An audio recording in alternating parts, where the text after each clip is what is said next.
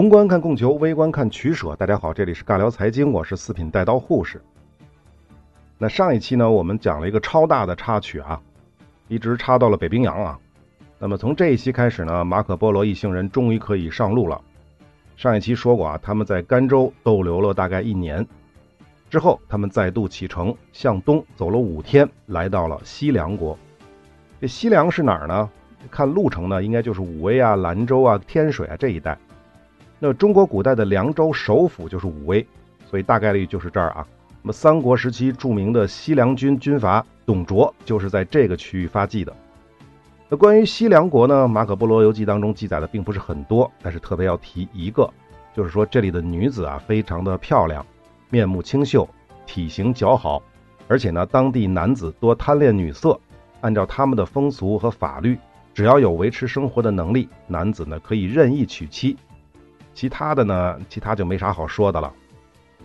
那关于这块呢，我也很感兴趣啊。为什么马可波罗对西凉国的女子如此念念不忘呢？元朝初期的西凉国女子真的有那么漂亮吗？说实话，我真的是不知道。但是看到这个描述，又是这个位置，我不得不就想到了中国一个很特别的少数民族，这就是回族。那关于回族，我们讲两句啊。严格意义上讲，中国的回族并不是一个血缘民族。那跟什么满族、藏族、土家族之类的都不太一样。在民国时期，中国政府认定的民族只有五大民族，即满、汉、回、蒙、藏。其中只有汉族跟现在的五十六个民族当中的汉族是一一对应的，剩下的四大民族下面还有非常多的分支。那么解放之后呢，才被细分为五十五个少数民族。那其中满族啊，不只有代表满清贵族的满族，还包括了东北白山黑水地区生活的少数民族。比如什么赫哲族啊、朝鲜族啊、俄罗斯族啊等等，而蒙族呢也不只有蒙古族，主要指的是北方草原上生活的各个民族，还有什么达斡尔族啊、鄂温克族、鄂伦春族啊等等。那这里补充一句啊，那由于清朝时期是满蒙不分家的，东北地区的一些少数民族，比如鄂伦春族，它既有生活在东北的白山黑水之间的，也有生活在茫茫草原之上的。所以呢，在东北的一些少数民族在满蒙的划分上是比较模糊的，我们就不纠结这个了。那么藏族呢，除了西藏地区的藏族之外呢，更包括西南地区的众多少数民族，比如什么侗族啊、瑶族啊、白族啊等等等等，甚至东南地区的高山族啊、海南的黎族啊，按理说也应该归入藏族这个体系。那最后就是回族。那么民国时期的回族呢，泛指西北地区的少数民族，而且他们绝大部分都是信奉伊斯兰教的。比如维吾尔族啊、乌兹别克族啊、哈萨克族啊、柯尔克孜族等等。那一般的来说呢，中国绝大部分民族都是血缘传承，但是也有例外，最典型的就是汉族。那么再有就是回族了。那中国回族的起源呢，据说是可以追溯到唐朝，形成于明朝，而中间的元代呢，这个回族正处于准备期。其实啊，回族的全称叫回回民族，而回回这个词呢，很早就出现过。比如北宋沈括的《梦溪笔谈》当中呢，就说了，当时的回回指的是唐代的安西地区，也就是今天新疆南部以及帕米尔高原以西的回纥人，但也有叫回鹘人的。那么回会呢，可能是回纥和回鹘的音转或者是俗写。也有资料说呢，它指的是河西地区的甘州回鹘。甘州还记得吧？现在的甘肃张掖，也就是河西走廊一带生活的少数民族。那么另有资料说呢，宋代称的回回呢，指的是突厥回鹘部的人民，主要生活在现在的新疆、甘肃甚至陕西一带。总之啊，宋朝文献中的回回或者是回鹘，泛指中国西北地区的夷狄。当然这是个蔑称啊，这是汉族当时的蔑称啊，现在不能这么说了啊。那么严格的讲，那个时候的回回跟现在的回族它不是一回事儿，而现在的回族的主体之一。是在蒙古西征的过程当中呢，强征了一大批信仰伊斯兰教的中亚人，据说有几十万啊。除了部分工匠、学者和医生之外，大部分呢都被编成了各种驻屯军，强迫他们迁徙到蒙古帝国的各地。平时呢就是生产，主要是放牧啊。那么战时就打仗参战。而被迁到中国西北地区的数量是最多的。那么这些人就是现在中国回族的最大的主体之一，也是现在宁夏、甘肃一带的回族的祖先。那这是一支啊，还有一支，就是除了来自中亚的这一支之外呢，还有一部分是从海上丝绸之路来到中国的穆斯林。那么他们也是现在中国回族的另一大组成部分。差不多从唐朝开始，就有来自中东地区的穆斯林商人走海路来到中国东南沿海经商，久而久之呢，其中一部分人就在福建、广东一带定居了。那那个时候呢，汉族人会称呼这些坐船来的穆斯林叫做蛮夷番客、三世番客、五世番客，也有灭称为辽的，就是獠牙的那个辽。但是呢，到了元朝，由于这些穆斯林他属于色目人嘛，身份地位就大幅提升了。到了元朝中后期。不管是来自于中亚、西亚、南亚，还是东南亚，甚至是来自非洲的穆斯林，都被统称为回回了。那么还有资料说呢，蒙古帝国时期，元朝官方也会用回回来代称所有的色目人，也就是说，不管你是不是信穆斯林，我都管你叫回回。那么这是两个来源了，还有一个来源体量也是不小的，这就是中国本地民族皈依伊斯兰教的穆斯林。我们以前啊讲过很多次了，伊斯兰教是不区分种族的。任何民族的人都可以皈依。那我是汉族人，你是蒙古族，他是满族，等等等等吧。我们这些人呢，在元明清时期呢，皈依了伊斯兰教。那我们是什么民族呢？可能我自认为我是汉族，但是不好意思，中原的汉族人可能就不认可了，他们就会把我们认作是回族人或者叫回回。当然也不一定是排挤了，那最起码你生活习惯不同吧，就很难混居了。那穆斯林是要礼拜的，是要守戒律的，不吃猪肉的，等等等等。那既然无法跟原先的民族一同生活，那我们能去哪儿呢？由于语言和血缘等原因，我们是不可能融入像维吾尔族这样的血缘传承的民族的。那就只有两个选择了：要么加入现在已经存在的回族社区与之融合，再要么呢，就是把我们自己的这个家族社区全部都归伊斯兰教，逐渐就转化为回族社区。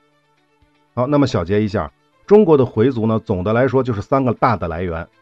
第一就是蒙古帝国强迫迁徙到中国的这些中亚穆斯林，第二从海上丝绸之路来到中国定居的穆斯林商人，第三主动皈依伊斯兰教的本土穆斯林。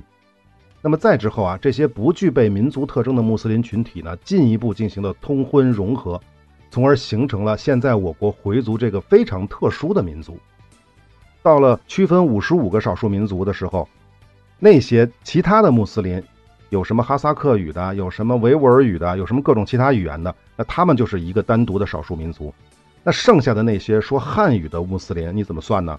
那就算到回族里面，就是这么出来的。好，这就是回族这段小历史啊。那关于这块我不是很专业，可能有错误啊。如果有错误，请大家指正啊。那么现在大家知道为什么马可波罗会赞叹西凉国女子长得漂亮了吗？我猜啊，我我只是猜啊。西凉国的人口主体就是回族的祖先，他们有共同的宗教信仰，但却又是多民族通婚。那你想这儿的女子能不漂亮吗？这个我多感叹一句啊，我的感觉就是混血的孩子确实是比那个纯种的孩子要漂亮，这是我的感受啊，个人感受。那么关于西凉国这块呢，就说完了，就关于武威这儿。那么离开西凉就是离开武威，马可波罗他们怎么走的呢？他们没有向东南走汉中进陕西，而是向北进入了河套地区。那么先进入的就是宁夏王国。那在宁夏王国呢？马可波罗再次记载说，在这里的卡拉沙城有三座景教的教堂。然后又是一笔带过，然后又开始聊王罕的领地了。王罕还记得是谁吧？就是当年跟铁木真争霸草原的那位。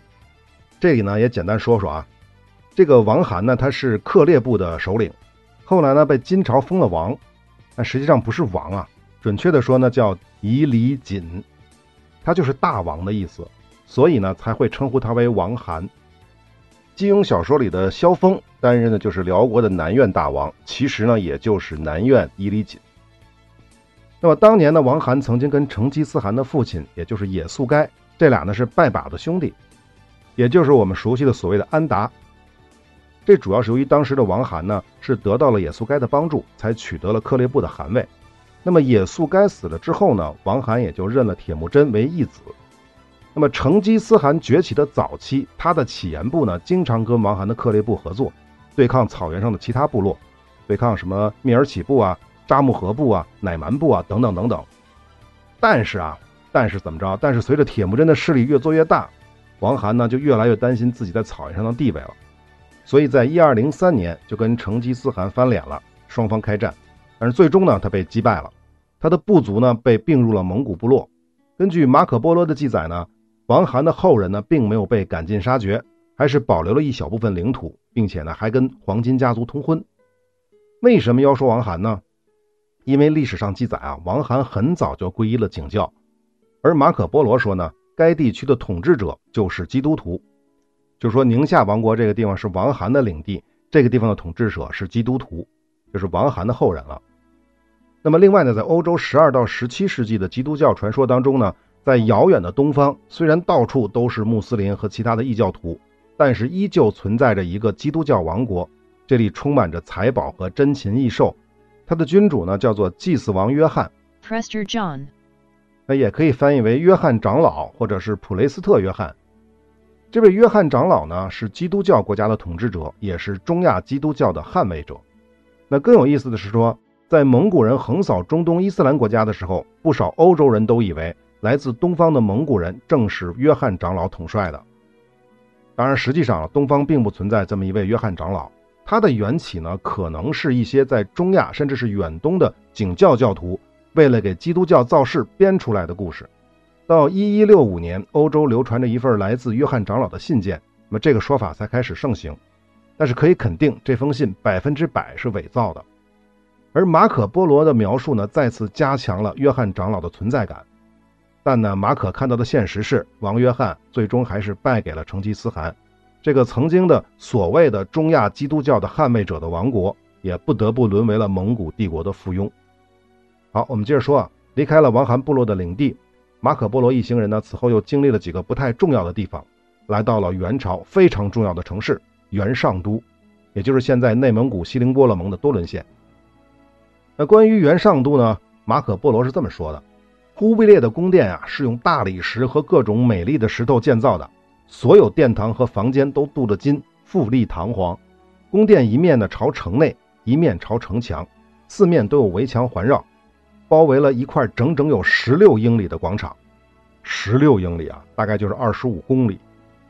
那我们不知道马可波罗说的二十五公里是二十五平方公里呢，还是说周长二十五公里，或者是边长二十五公里？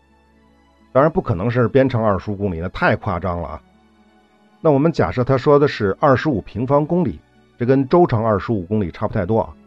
二十五平方公里，边长就是五公里，也就是说，忽必烈用城墙圈起来一个边长五千米的广场。这什么概念呢？现在世界上最大的广场是天安门广场。天安门广场大家知道多大吗？不过是南北长八百八十米，东西宽五百米。那么在这个基础之上，大家可以想象一下，凭空想象一下。边长五千米的广场到底是有多大？如果无法想象的话，我告诉大家啊，北京市的二环路东西距离大约是六点五公里。如果按步行计算的话，一般人要穿越整个广场大约要一个小时。是不是感觉有点懵了？别懵啊！要知道，这个所谓的广场并不是我们现在概念的广场，而是用城墙围起来的草场，其中呢有溪水流过，有小树林甚至还有漂亮的亭子。广场内呢放养了很多鹿和羊，以及各种鸟雀，不下两百种。所以啊，说白了，这就是忽必烈给自己修的一个封闭的带宫殿的猎场。据说呢，每年夏天他都会来这里待三个月左右。来这儿干嘛？避暑加狩猎呗。好，说到这儿呢，《马可波罗游记》的第一卷就结束了。那么接下来就该进入第二卷了。那么第二卷的主题我们前面是说过的，讲的是忽必烈大汗和他的宫廷，还有马可波罗西南行程中各行省的见闻录。好，那我们就进入第二卷啊。一开始呢，马可波罗讲的是忽必烈平定乃颜叛乱的故事。说实话，我是没搞懂啊，马可波罗为什么要说这段啊？要知道，乃颜在蒙古帝国的历史上是非常不值得一提的。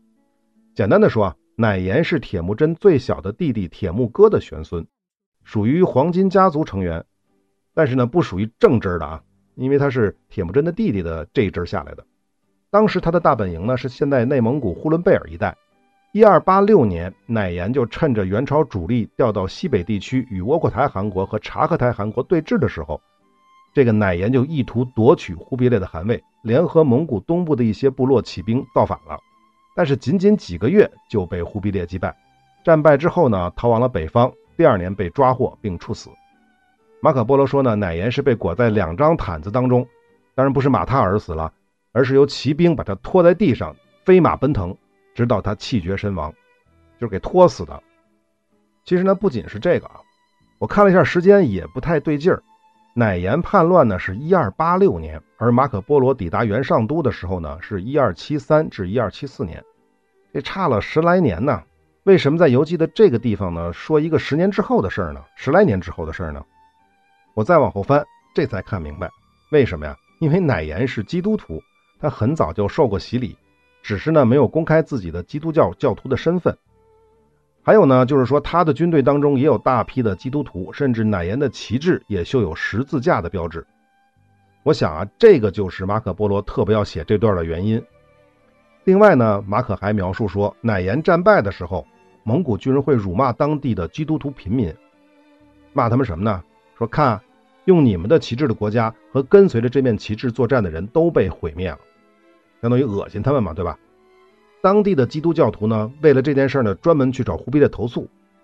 忽必烈就斥责了这些蒙古军人，说乃言是叛主的逆贼，十字架不能给予这样的恶人以保佑。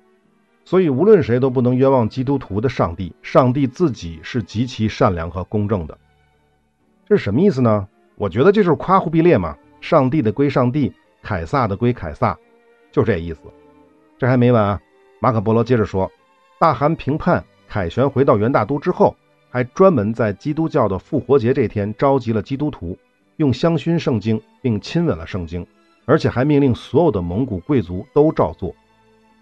这一段呢，我听的是感觉特别特别的违和。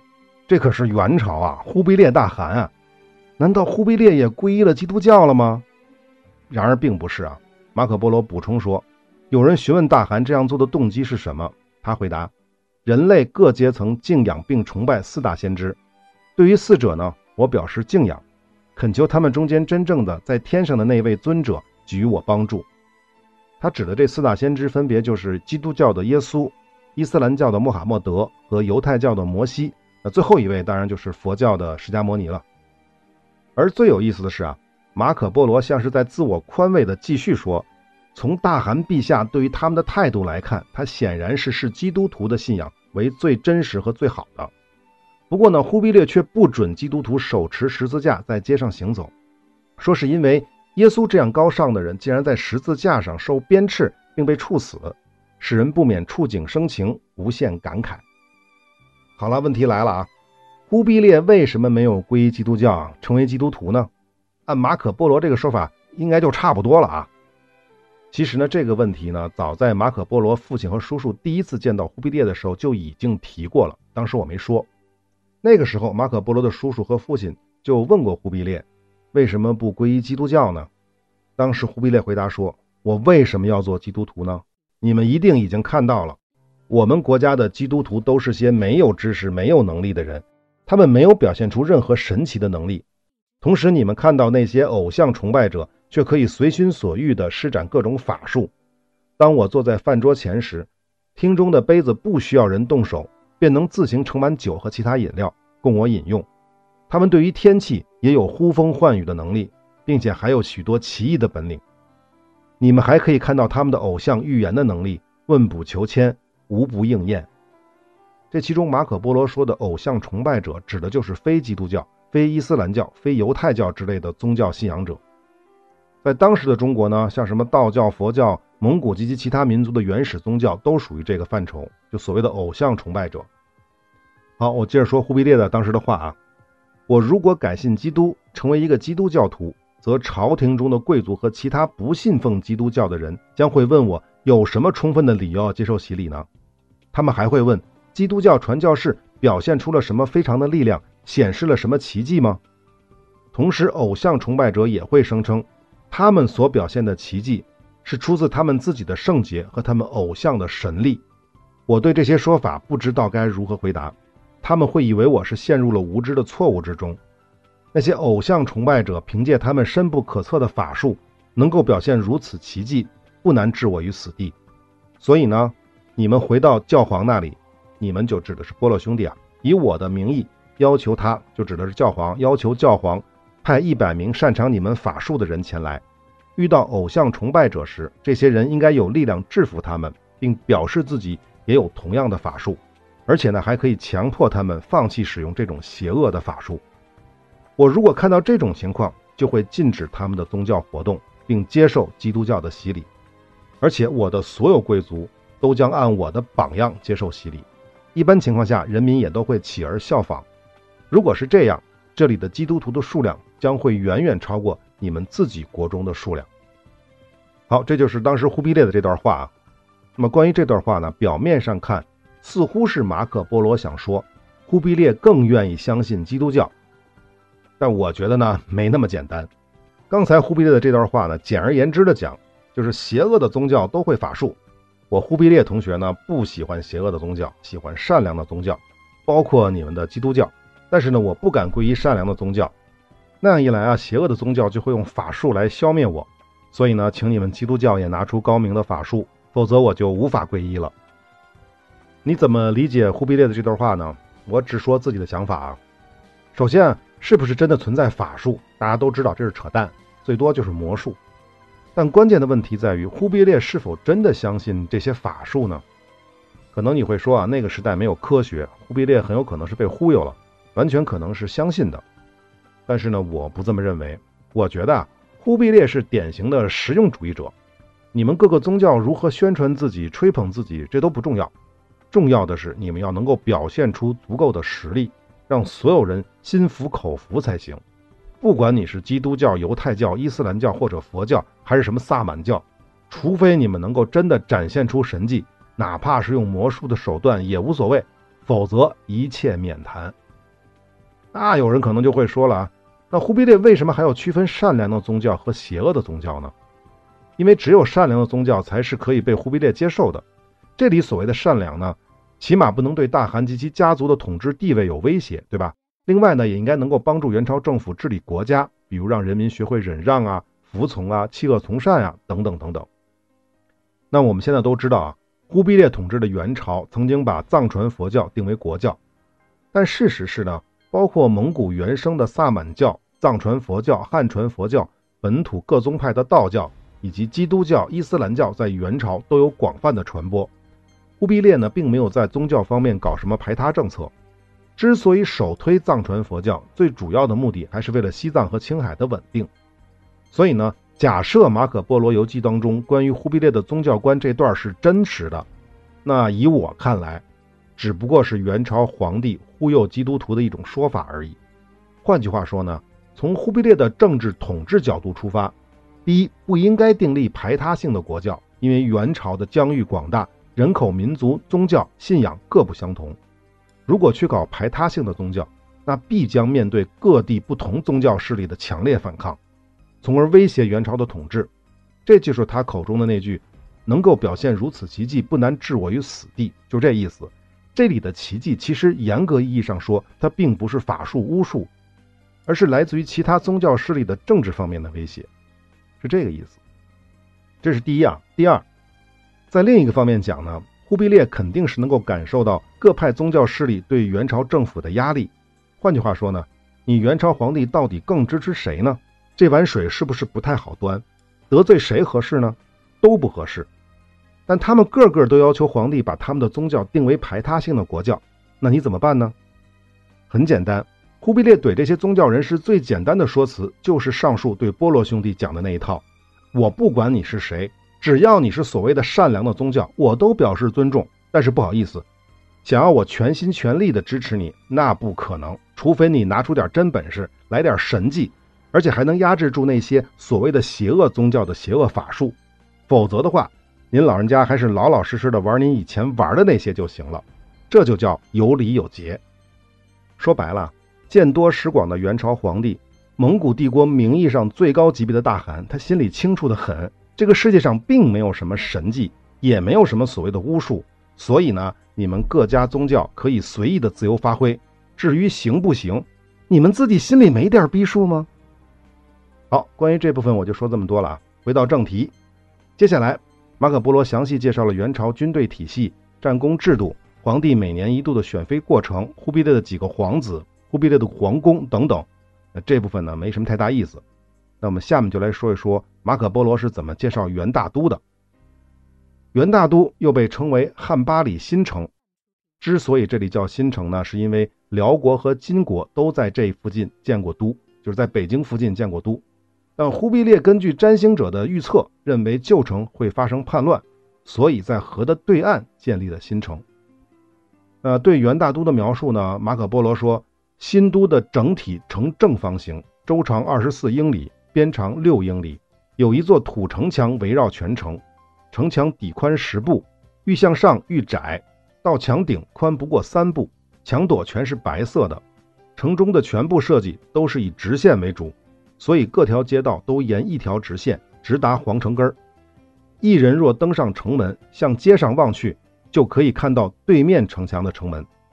在城里的大道两旁有各色各样的商店和铺子，全城建屋所占的土地也都是四方形的，而且彼此都在一条直线上。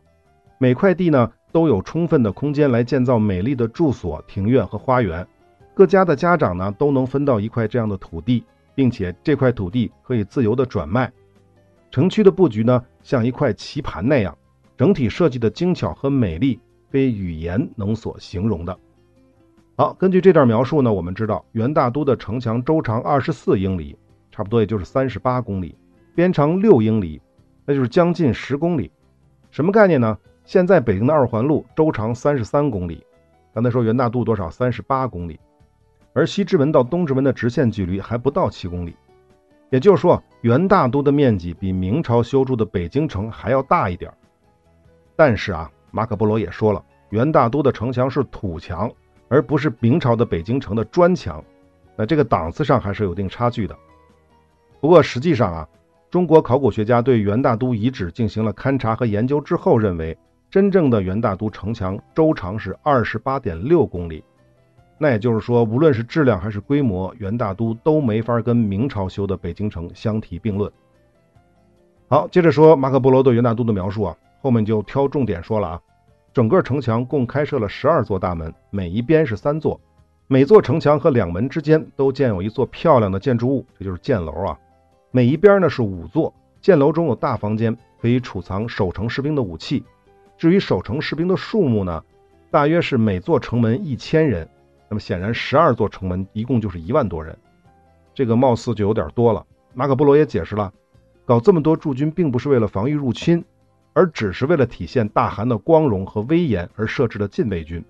但同时呢，马可还说，他个人认为啊，这其中也有占星家预言的因素，就是前面提到的那个可能的叛乱，因为忽必烈对契丹人还是有所防备的。那这里的契丹人，我们前面是不是说过啊？应该就指的是汉人。元朝四个阶级当中呢，蒙古人、色目人、汉人和南人，不是男女的男，南北的南。那元大都是在北方，就没有什么男人，没有什么男人，没有什么南方人吧？南方汉人。但汉人指的不仅仅是北方的汉族人，也包括曾经统治过北方地区的女真人啊、契丹人啊等等。另外呢，元大都实际上是十一座城门。北面是只有两座，这是跟马可波罗说的不一样的。那么接着说啊，马可波罗还说了啊，元大都的中央有一座很高的建筑，上面悬挂着一口大钟，每晚都会敲三次。这个每晚的意思应该指的是天黑的时候会敲三次，之后除了特殊情况，如生病、分娩等，任何人都不得在街上行走，即便是可以外出的人，也必须是提灯而行。那这就是我们所熟悉的宵禁了。马可波罗还说。夜间在城中是有人巡逻的，大概三四十人一队。如果抓到了违反宵禁出门的，就会被抓起来。第二天呢，则有专职的官吏进行审判，根据情节轻重，处以或轻或重的杖刑。呃，这种刑罚有可能是致命的。我们之前是讲过的，中国历朝都是有宵禁制度的，但到宋朝是被取消了，可到元朝又再次恢复。那么元朝的宵禁制度呢？元史中记载，其夜禁之法。一更三点，终生绝，禁人刑；五更三点，钟声动，听人行。这不用解释了吧？好，我们接着说游记的说法啊。十二座城门外各有一片郊区，城郊居民人数的总和远远超过了都城内居民的人数。每个城郊在距城墙约一英里的地方都建有旅馆或者招待骆驼商队的大旅店，可为各地来的商人提供居所。好，那么下一个关于元大都的话题肯定是很多人感兴趣的，因为马可波罗继续描述说，新都城内和旧都及近郊操皮肉生意的娼妓约有两万五千人，每百名和每千名妓女各有一个特设的官吏监督，而这些官吏的上面还有总管。每当有外国专使来到大都，如果他们负有与大汗利益相关的任务，则他们将由皇家负责招待。为了用最优等的礼貌款待他们，大汗呢特令总管给每位使者每夜送去一名高等的妓女，而且呢每次都会换不同的人。这便是官府要派专人管理这些娼妓的原因。更有意思的是呢，马可波罗还补充，妓女们也都认为这样的差事是自己对大汗应尽的一种义务，因此他们不收任何报酬。哎呀，这一段真是有点怎么说呢？有点扯吧？最起码，我个人认为啊，这绝对是马可波罗在美化忽必烈和大元朝。呃，所谓的妓女为外国特使服务不收取报酬，我觉着跟义务没啥关系。无非就是可以换取减税或者是免税，那这不是关键啊，关键是两万五千名妓女，这么大的规模，这显然不可能都是给来元朝的外国使者准备的。那这么多的妓女，主要的客源是谁呢？难道是元大都的百姓吗？那怎么可能呢？那实际上呢，马可波罗自己也解释了，这些妓女的主要客户是那些来元大都做生意的商人。马可波罗甚至还说，两万五千这一数字。依旧不能满足络绎不绝进出都城的商人们和其他旅客的需求。那关于这个数字，我是绝对不相信的。两万五千人啊！我们假设来元大都的这些商人，那么不可能每个人都有这样的需求，对不对？就算是十个人当中有一半的人有这样的需求，那也就是说，每天晚上元大都至少都有五万的商人在这儿住，这个多可怕的一个数字啊！不过呢，我猜啊，这个数字应该是马可波罗瞎说的，或者说是杜撰的。但是他想表达什么呢？其实他想表达的就是元大都的商业贸易到底有多发达。马可说啊，所有的稀世珍贵之物都能在这座城市当中找到，什么宝石啊、珍珠啊、药材啊、香料啊，汉地各区和帝国的其他地方，凡是值钱的东西都会被运到这里，以满足朝廷和周边大量居民的需要。这里商品销售之多。超过了其他任何地方，仅每天运输生丝到这里的马车和马的数量就不下千匹。啊，这就是元大都的商贸，显然是非常非常的繁荣的。那下面再说说元大都的人口数量。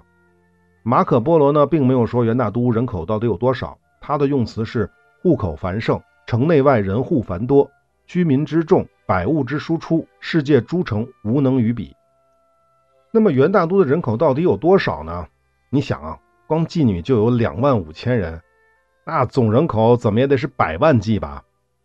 但是根据史料记载啊，一二七零年北京所在的中都路，那后来才改名大都的，以前叫元中都。这个路呢是行政规划，不是道路。中都路的户数呢是十四万七千多，差不多就是十五万户，给出的人数呢是四十多万人。但是计算一下户均人口，仅为二点七二。就是四十多万人呢，除以差不多十五万户。那后世学者呢，都认为这个户均人口是不太科学的。正常情况下，我们也讲过，应该是四到五比较合适。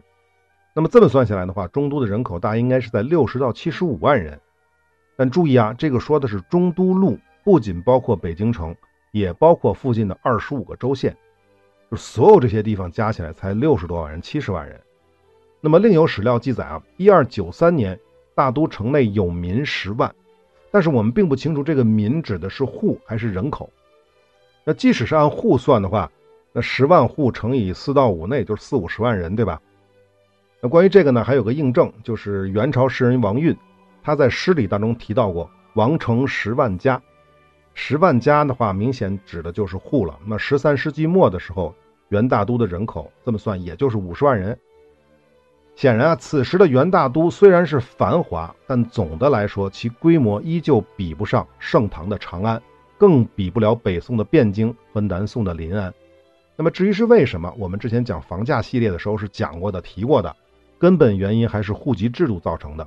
元大都的商业确实可能非常的发达，但是它仅限于外贸，所以人口的流动也仅仅是少数的商人，绝大部分的百姓。依旧被户籍制度禁锢在土地上劳作，城市人口就自然不能跟两宋相提并论了。对了，说到这儿呢，就是也有史料说，元朝末期京师人烟百万，而且呢，这还是元朝丞相脱脱说的。那很多学者呢都不太认同，认为这只是他们笔下的一个虚数。好，说到这儿呢，是不是有朋友更加怀疑马可波罗讲的这个两万五千妓女了？说实话，听上去确实太邪乎了。六七十万人口的城市，二点五万妓女，再加上相关的从业者，那怎么着也得小十万吧？那相当于这个城市人口的几分之一都是靠皮肉生意生存的。那这他妈哪是元大都啊？这不就是前面提到的哈密了吗？好，关于元大都这部分就说这么多了啊。接下来，马可波罗介绍了元朝的皇家仪式、朝宴、宫廷的习俗、朝会等等，非常的无聊，就不讲了。那么再接下来呢，他讲了一个在元大都发生的叛乱的故事，大意呢就是一个叫做阿合马的人，说是利用巫术控制了大汗，因此权倾朝野。由于阿合马呢经常假借皇帝的名义欺压百姓，最终遭到了汉人的报复，引起了一场汉人的叛乱。阿合马呢。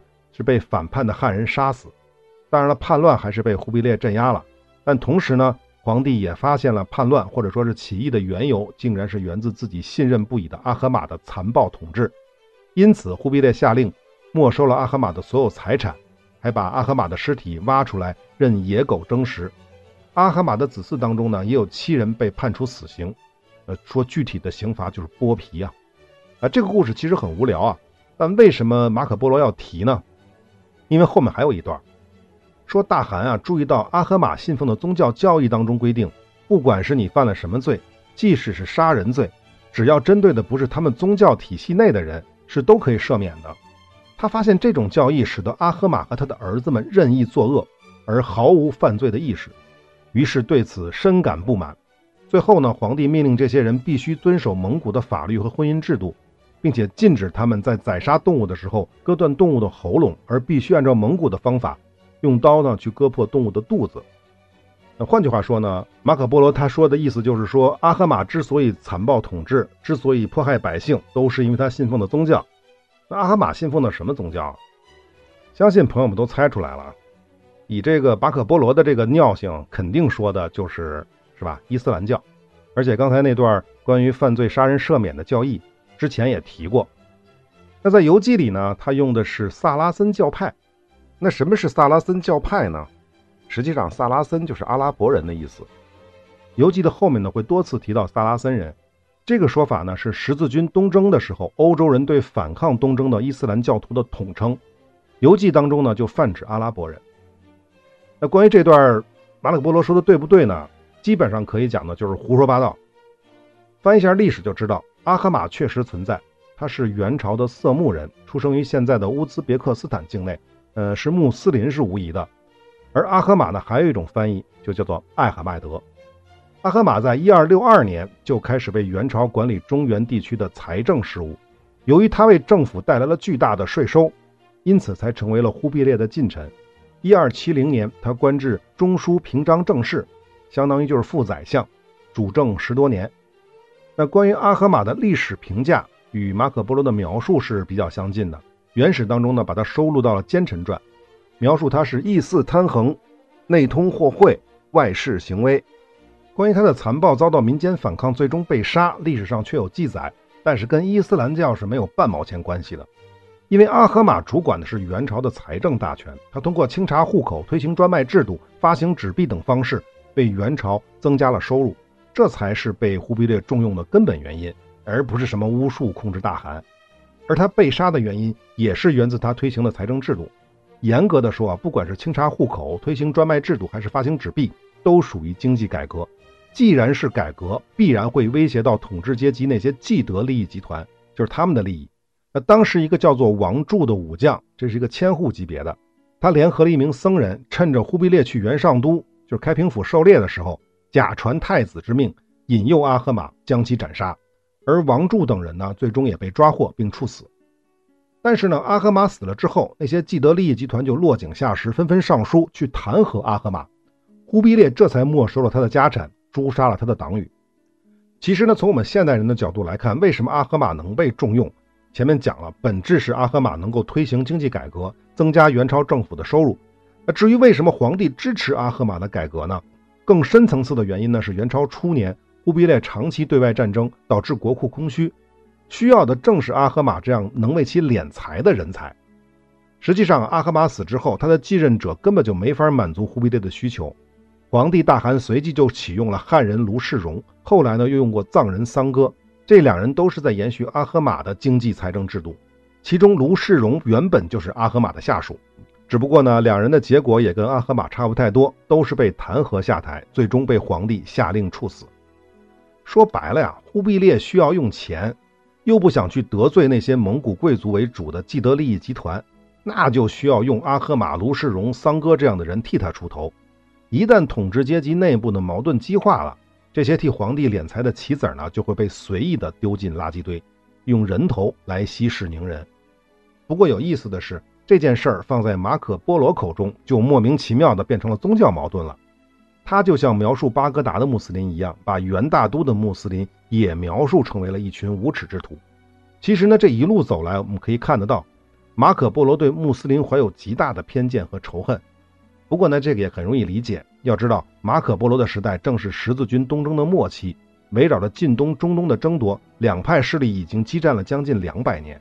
所以啊，伊斯兰教自然会被基督教世界描述为邪恶的宗教，穆斯林呢也会被极端丑化。那关于阿合马事件呢，还要补充点内容，就是忽必烈禁止穆斯林采用割喉的方式宰杀牲畜，这个呢也确有其事，但也不是源于阿合马事件。因为禁止割喉宰杀牲畜的圣旨叫做《禁回会抹杀羊做素纳》，是阿合马死前的三年就颁布了。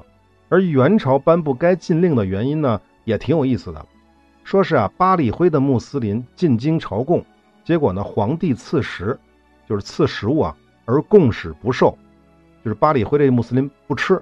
元世祖大怒，下诏规定今后不得以断喉法宰羊。巴里灰是哪儿？我没太搞清楚啊。有可能指的是巴剌呼，也就是贝加尔湖那一带啊。而这个说法的意思啊，基本上就是说，这个来自巴里灰的穆斯林进京朝贡，忽必烈赏赐给他们羊肉或者牛肉食用。而这些牛羊的宰杀呢，并不是按照穆斯林阿訇杀生的方式，也就是抹脖子放血的方式。那巴里辉的使者就不愿意违反伊斯兰教义，自然就拒绝了皇帝的赏赐嘛。那你想啊，这就是不给皇帝大汗的面子啊。那忽必烈能不恼吗？所以才下令让穆斯林也得按照蒙古人宰杀牲畜的方式割肚皮，而不是割喉。但有意思的其实不是这儿，我查了一下，现在穆斯林阿訇还是会用割喉法宰杀牛羊，这是为什么呢？真的挺逗的啊！忽必烈的这个禁回会抹杀羊做素纳圣旨颁布之后呢，穆斯林商人一听，这他妈不是不让我吃肉吗？那就去你奶奶个腿儿！老子不去中原不就得了？这就造成了西域的商人啊不复来华，穆斯林商人都不来中原做生意了，那元朝的商贸基本就得停摆啊！元朝政府商税的收入就因此大减，所以啊，仅仅几年之后，这条禁令啊就被废止了。说白了呀，在利益面前，什么面子啊，什么皇帝的威严啊，都是扯淡。即便你是世界历史上最强大的蒙古帝国的大汗，也他妈一样。好，关于阿合马这段呢，我们就告一段落了啊。但接着阿合马，我们就应该聊聊元朝的纸币了。那关于这块呢，我们下期再继续。下期再见。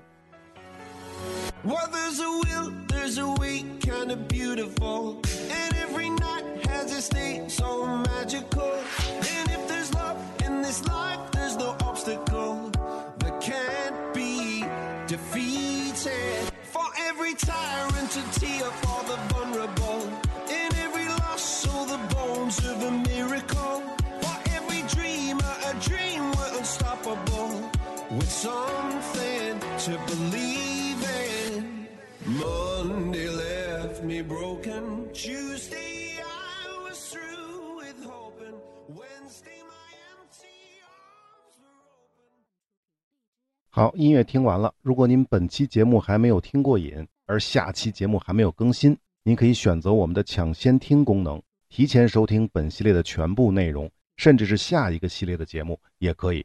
那具体的方法呢，是关注我的微信公众号“四品带刀护士”。关注之后呢，回复关键词“抢先听”就可以看到了。